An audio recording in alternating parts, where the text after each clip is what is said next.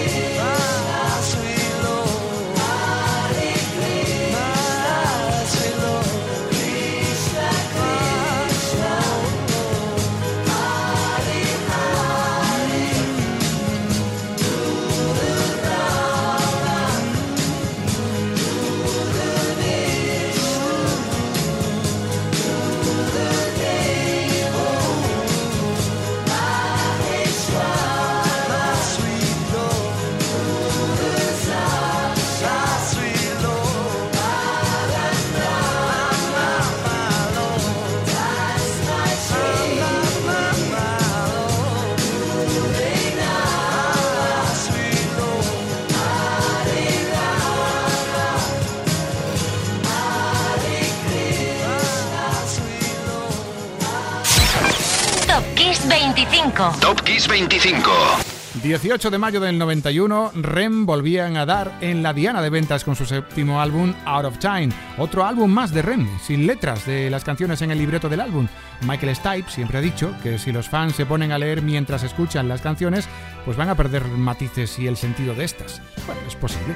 Sin letra para leerla, vamos a escuchar una pista de Out of Time, el número 10, Rem, Shiny Happy People.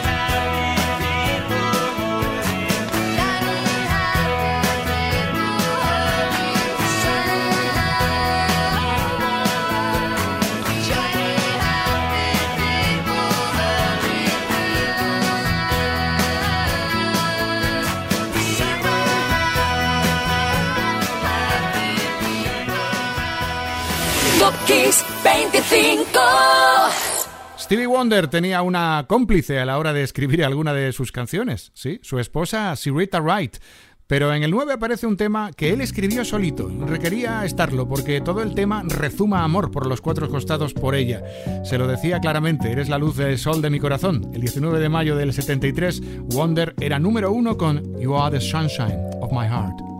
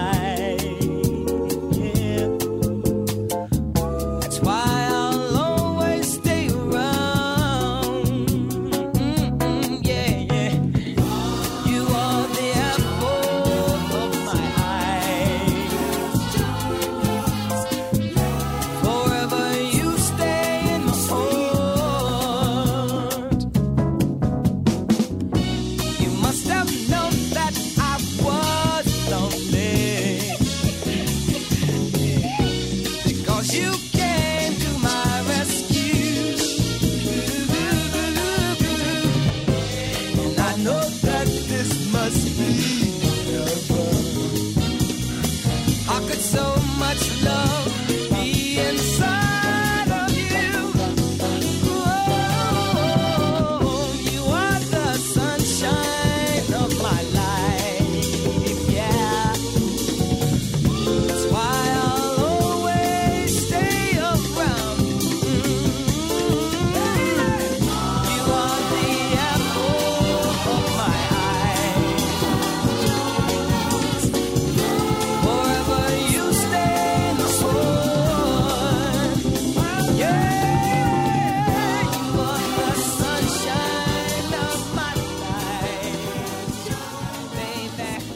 Top Kiss 25.